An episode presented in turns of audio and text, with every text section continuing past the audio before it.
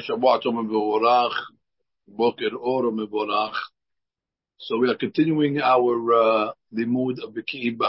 Today we're at day number 20.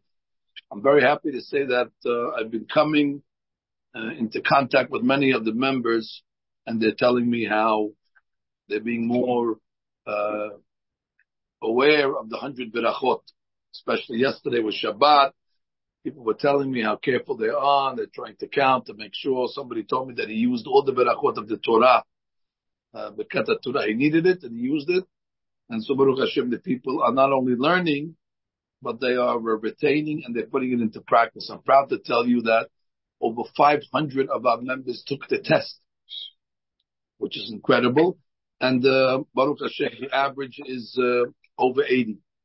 We even got uh, most uh, most of the members even in the 90s. So Baruch Hashem, uh, the program is is working. So today we have some questions regarding Shabbat. How to gain extra berachot. So again, on Shabbat we said we're short at least 20 berachot. So one idea that the poskim debate is to do the following is to have the Saudah of Shabbat and make Birkat Mazon, and then after Birkat Mazon to bring out the fruit, and then to make the Berachot on the fruit, and then to make Beracha Harona. Now, what are you going to gain by doing that? Even if they bring the fruit before Birkat Mazon, you still have to make a Beracha on the fruit because it's not part of the Saudah. However, you're not going to be able to make a Beracha Harona because the Birkat Mazon is going to cover it. So in order to grab an extra beracha harona, for example, for a nefashot, or to get ala etz if you're having one of the, the species of Eretz Israel, so the poskim debate, are you allowed to do that? Are you allowed to put yourself in the position to make berachot that you could have avoided? That would be the subject of beracha she'ena sericha. Which means we love the fact that people are making berachot, but you can't just, you know, make berachot randomly just to get to 100. Uh, there has to be justified. And the question is, is that considered justifiable? Interestingly enough, there was a great rabbi that the Gemara talks about in Menachot. His name was Rav and Rav the son of Rav uh, actually used to eat perot. It says on Shabbatot. That doesn't tell us when he ate the perot, but he ate the perot on Shabbat in order to get extra berachot. Came a great rabbi called Shlah HaKadosh. Who was the Shlah HaKadosh? The Shlah HaKadosh was a great rabbi called the Yeshaya Alevi Ish Hurvitz. He was a great, great rabbi, born in Prague in the 1600s, 1500s, and eventually he makes his way to Eretz Israel actually makes his way to Tiberias. He's actually buried in Tiberias next to Harambam. And he writes on the way to Tiberias, actually says he stopped in Syria in 1622. He stopped in the city of Aleppo, the Shlach Kadosh, and he went to a great rabbi called Shmuel Vital, and he studied Kabbalah with him over there, the Sefer Etz Chaim, in Halab itself. And then he came to Eretz Israel. The book that he wrote is called Shlah. Shlah is Sheneh Luhot Aberi. This book has everything in it. I recommend it. It has Musar, it has uh, Parashat Shavua, it has Kabbalah, it has all beautiful ethical ideas. Two volumes. Shnei Luchot Aberi. That's what he named the book, the two tablets. One time, the Ben Ish Chai tells a story of uh, a man that came into the court, and the, the rabbi saw that he was uh, not telling the truth, but he has to get him to admit. So he says, are you telling the emet? I'm telling the truth. He says, are you willing to make a shivua? I'm willing. So the rabbi says, okay, bring the shnei luchot berit.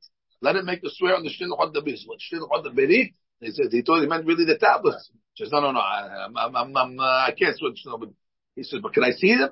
He brings out the book of the Shlah. What is this about? The Shlah, that's what I'm to think. Have the tablets of Moshe Rabbeinu. Shnei berit is the book of the Shlah. So you got to be tricked them. That's the way you have to deal with a trickster. You have to trick the trickster. Anyway, the Shnei Luchot writes that a big hadush that it's not considered a beracha she'enat siricha by doing that on Shabbat by delaying the dessert till after Birkat Hamazon because it's Senicha, you need a 100 Berachot. You're doing it for a purpose. Since you need a 100 Berachot on Shabbat, you're allowed to put yourself in that situation in order to delay the dessert. And that's actually the way Avadia Alav Shalom, he concurs, and he actually says it's the opinion of the Eliyahu Rabbah, and also Hacham Yitzhak Tayyib in the Sefer Erech HaShulchan. And that would be the consensus. However, I should point out, the person who's going to do that on Shabbat, it's better to delay to bring the dessert out on the table till after Birkat Hamazon. If the Birkat Hamazon is being said, the dessert is there already, right? That's already, you know, it's in front of you. So therefore, you should tell the the people that bring out the dessert, wait, after Birkat Hamazon, bring out. Therefore, according to these opinions, you would have no problem. Now, the issue, and by the way, the Moroccans, they were in a Moroccan so we have to tell the customs of the Moroccans over here. the Moroccans, they come along and have a minhag that they make a barakah the fish after, after kiddush. Mm-hmm. So they get extra barakot. They make kiddush, if they, even though they're going to make hamotzi, but they eat some extra items before. And again, they clearly have what to rely on. That is their minhag. The question that we have today is, can you do this during the week? This is till now we're talking about on Shabbat. But let's say during the week, a person has a seudah, and he wants to do the same thing. He wants to bring the mazon, then bring the fruit out, so you get extra berachot. says, then it's not necessary. Because during the week, you have abilities, you have so many opportunities, we said, to make berachot, so you don't, it's not really considered a tzorich. It's not considered a necessity to do such a thing. So therefore, it would only be when it comes to uh, Shabbaton. Fine. Now we get into a major question that a lot of our members have been asking, and we told them, be patient, we're going to come to it today. The question is going to be like this. We said till now that the way you count the Me'av is from sunset to sunset. I mean, sunset starts the new day, and all Berachot that are made after sunset are going to go on the following day until the following sunset. That's the way it is. It starts from the night before, because in Judaism, it starts from the night before question over here we're going to have is, let's say, we'll start in the case that happened yesterday. Guy has Seudat Shalishit on Shabbat. And sometimes the Seudat Shalishit, it goes till after sunset. Sometimes he makes berachot. Let's say he washed, and he made Hamotzi Ares before sunset, of course. And then the Seudah goes into Motzei Shabbat, goes into sunset. And what happens? What's that pirot? He's allowed to eat. He's doing Sudah Shlishit. The question is, but it's after sunset. But it's still Shabbat. So here's the question that you're going to have. What do you do in the case where you're after sunset, but it's still going to be Shabbat? Which day do you count the berachot? That's going to be the, the she'elah. Now, the she'elah will be uh, as well uh, the other way. You have a lot of times people pray Arvit on Friday early. So let's say in the summer. They pray Arvit already from Plaga Minha, which is way before sunset, maybe an hour before sunset. They pray Minha, they pray Arvit. So now they want to know these berachot, where do they count? It's still, it's still sunny. He goes home, he's eating Shabbat dinner, makes kiddush. But it's light outside. It's light, outside, but it's Shabbat. So the question really is, how do you judge these cases where it's not a uh, uh, technically technically it should be a new day. For example, sunset came, but you're still holding on to the Shabbat, or reverse. It's the same day, but you made it a different day by accepting Shabbat upon you. How would you negotiate uh, these days over? These are very, very major questions. So Hakam Shalom, he brings the opinion of the Taz. Taz is Judaism. Now listen, listen to a case. This that these rabbis think they don't see this case explicitly, but they extrapolate it from a different case. What's the case they have? You have a case of Shemini Aseret. Okay, you know Shemini Aseret. That's the last day of uh, of the holiday of Sukkot. It transitions to a new holiday called Shemini Aseret. Now we know you don't sit in the sukkah on Shemini Atzeret. Let's say even Eretz Israel, we don't sit in the sukkah on Shemini Atzeret. That's clear. It's, it's, it's, it's not Sukkot. Beautiful. Now let's say you have a guy, he accepted Shemini Atzeret early. That first minyan, uh, the night of Shemini Atzeret, he went, It's still light outside. They've made Tosefet. They prayed early. Does he have to sit in the sukkah? What's the debate? On one hand, you pray Arvit, Shemini Atzeret, but it's before sunset, so it's really still Sukkot. So the Turei Zahab writes very clearly, once the guy prayed Arvit, and he accepted upon himself Shemini Atzeret, he does not have to sit in the Sukkah. That's it. Which means the Kabbalah of Shemini Atzeret, even though it's early, transitions it to a new day. And therefore, you're exempt from sitting in the Sukkah. Well, according to that uh, opinion then, so we can negotiate that what? That similarly, that if a person is accepting Shabbat, like the case we said on Friday afternoon, he's accepting Shabbat early, even though it's still before sunset. Since already he brought the Shabbat upon him, and we know that accepting Tosefet Shabbat is, uh, according to some opinions, that's from the Torah, you have to accept Tosefet Shabbat. So the acceptance of Shabbat is able to transition himself or uh, uh, from the day to the to the new day, and therefore your berachot will be able to move to Shabbat. That's when you need that, by the way. At Shabbat, we need every berachah we can get. So that's a great question. So the answer to the first question: somebody accepts Shabbat early on a Friday night, his berachot, at least according to the Taz, and that's what Hacham Shalom agrees, can be used for the following day, meaning for Shabbat. And similarly, if the person's Seudat Shalishit goes late, it's Shabbat, he says. According to the Shabbat. Bottom line, it's still Shabbat. And therefore you can count those berachot for Shabbat. Unless you prayed Arbit in between. Now, I don't know who would do that. In the middle of Seudat Shalishit, let's say, they decided uh, to pray Arbit before the Katamazon. So then already, once you prayed Arbit, then already you, you, you, cut it off. But that's a, that's a rare case. So again, I'm reviewing now the, uh, the cases over here. I'm reviewing the cases over here. Uh, two cases we have. We have the first case where he accepted the Shabbat early. Then we're going to say that once you accept the Shabbat early, it's Shabbat, and your berachot are considered Shabbat berachot. And similarly, if you extended the Shabbat late, especially according to the Ben Ari, the Ben Ari brings down that um, the aura of the Shabbat actually expe- extends an hour after sunset. There's a Kiddush Shabbat. Tosefet Shabbat. So therefore, as long as you're extending the Shabbat in that time, you have no problem. As long as you didn't pray Arbit, you can count it. That's the opinion of the Taz. That's the opinion of as well. It should be pointed out, just to know the other side of the coin here, there was a great rabbi called Shlomo Zalman Auerbach. Shlomo Zalman Auerbach had a very simple uh, uh, uh, rule. Sunrise, sunset, sunset. I don't care if you sprayed Arbit, if you accepted Shabbat. You look at the clock. If it's sunset, it's the next day. I don't care if you kept Shabbat and you accepted Shabbat early. Sunset, sunset. That's what Shlomo Zalman. He doesn't make any uh, any pesharot over any, any, compromises. But again, we don't follow that. We follow Hacham of Shalom, and that's what we're going to have. Now, before we conclude this over here, we get to the more appropriate question, leave Shabbat. What about every day? What about every day of the week? It happens a lot of times that during the week, especially in the summer months, we pray out to meet early. Now, we pray out meet early. So let's say sunset is at 8.30. Well, let's go East Coast. It's, it's 8.30 p.m. We could pray Minha already and Arbit at 7.30, 7 o'clock. Mm-hmm. Praying early. So now you prayed Arbit, and now you're praying Amidah. And then you're going home and have dinner, and you're making all these berachot.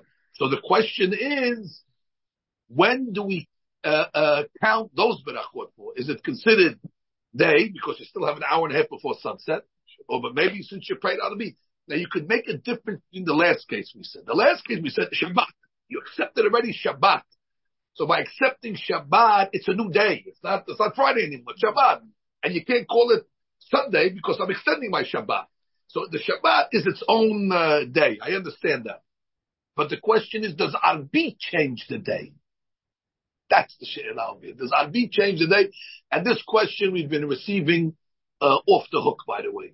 Uh, people want to know uh, exactly because they're keeping their berachot counters. They need to know exactly how to count them up. So therefore, they got to reset the button. They got to reset the count. So on this subject over here, we introduced our members a famous machloket between two giants. One rabbi called Terumat Hadeshin, and one rabbi called Maharil.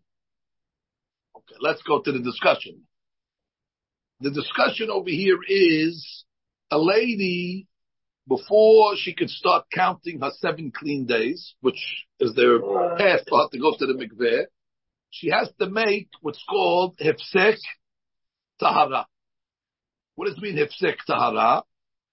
She has to, before sunset, make a inspection in order to establish that she has stopped uh, bleeding. Right? It's called hefsek tahara. And the hefsek tahara is done during the day. Now you have a lady, Isha Tzadika, and she prays Arbit. Baruch Hashem, there's ladies like that. She prays Arbit early. She prays Arbit early. She went to the Minyan. She went to the Minyan, she prayed Arbit with everybody.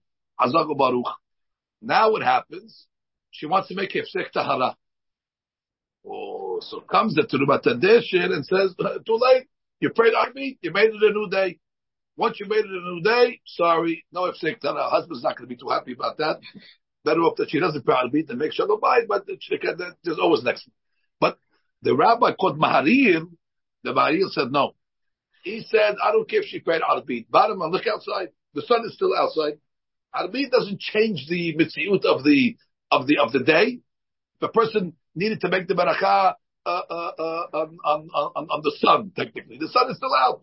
Therefore, he comes along and says, you have uh, uh, uh, still time to make. So according to this, this would seemingly be the source to answer our question. According to Terumat Hadeshin, Arbi transitions to the next day. According to the Maharil, it doesn't. Question is, who do we follow? Comes Hakam Alav Shalom in his Sefer Taharat Abayit, and he's posek like the Maharil, which means to say that even though you pray Arbit, it's still the same day. It goes according to sunset. Oh, so according to that, it sounds like, sounds clear, that if you make berachot, you're still considered during that day. So if you prayed, let's for example, arbit early on a Tuesday, doesn't matter. You can still count your berachot for Tuesday. That's the way Hakam Avadia seemingly holds. But we have a problem. This is not such an easy question. Shulchan Aruch has another similar she'elah by a person that prayed Arbit, and now he wants to put on tefillin.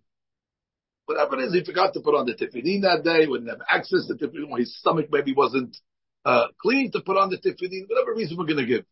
Now he prayed Arbit. It's well, Baruch Hashem, I'm feeling much better. I got my tefillin. I want to put on my tefillin. Shulchan Aruch says you cannot put on tefillin after Arbit, which sounds like that the Shulchan Aruch is following the opinion of Terumat Hadeshin. And Chamav interestingly enough, here's where it gets complicated, argues on the Shulchan Aruch and says if a guy prayed Arbit, technically he can put on the uh, tefillin, which is a chedush, because I guess tefillin is the oraita, and Hakam wants to give a guy, uh, you know, uh, a chance, and he can rely on the other opinions. But that's not the opinion of Maran. Maran of Yosef Karo sounds like he holds that once you pray Arbit, you made it night. So now what are we going to do? We have one rabbi that's called Terumat Hadeshin, which is seemingly the opinion of Maran that says once you pray Arbit, it's over. You have a rabbi called Maharil, which sounds like Chamabayat took the Maharil that says no, it's still day, it's still day. Gentlemen and ladies, the answer to this question remains safek. We can't, we can't answer it because from Shulchan Aruch it sounds like it's a new day. From Terumat and Terumat as well, from Maharil and from Hakam it sounds like no, you can use it as the same day. But we can't go against Maran. Hakam said it. לגבי תפילין, לגבי הפסק טהרה, מידי ספק לא יצא. So therefore, a guy that's doing this, uh, will, it definitely you can count the berachot. The question is, where you counting it? which means if a person, let's say, every day prays early, okay, so for sure you're going to get your berachot to one of the two days, whether it's uh, the day or the night, they'll count. But the, the problem is going to be if, let's say, one day he prays early and one day he prays late after it gets dark. So for sure, if, if it gets dark, it's considered the next day. But uh, the first day where it's safek, we don't know if you can consider it the next day or the day before.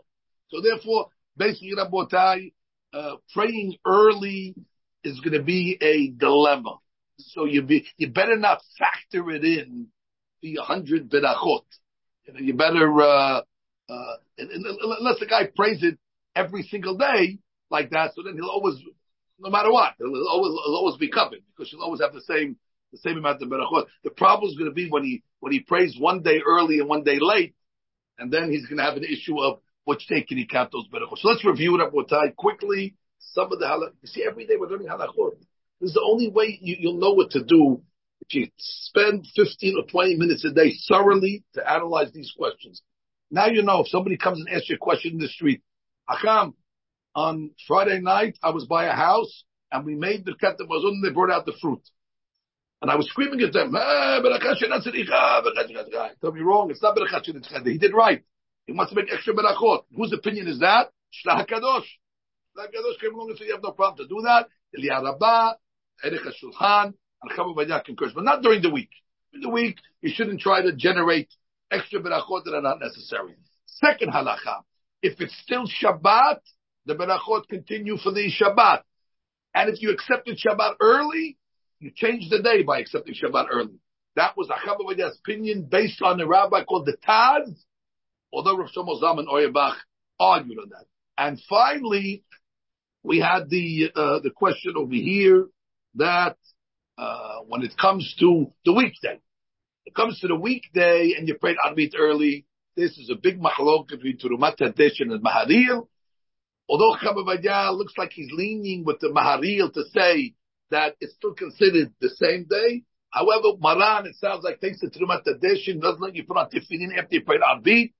And therefore we say Mideh Safek Lo Yatsa. So keep that in mind. When you're praying early, it's not going to be so, your berachot are going to count. That's not a question. The question is, in which day is it going to count? So therefore you have to be aware. Again, like I said, if you pray every night like that, you'll be okay because you're always going to get the berachot either for one day or the next. Doesn't matter. But the, the problem is going to be when you pray one day early and one day late. So therefore you're not going to be able to maybe get those berachot on the day that you need it. All right, Rabotai. Send in your questions, by the way. If, if people have, we don't discuss everything in these, uh, in these shiurim, you know, just, uh, to open up the ideas. If people have questions, you're welcome to send it in, and God willing, we'll try to, uh, answer. Baruch Amen. Amen.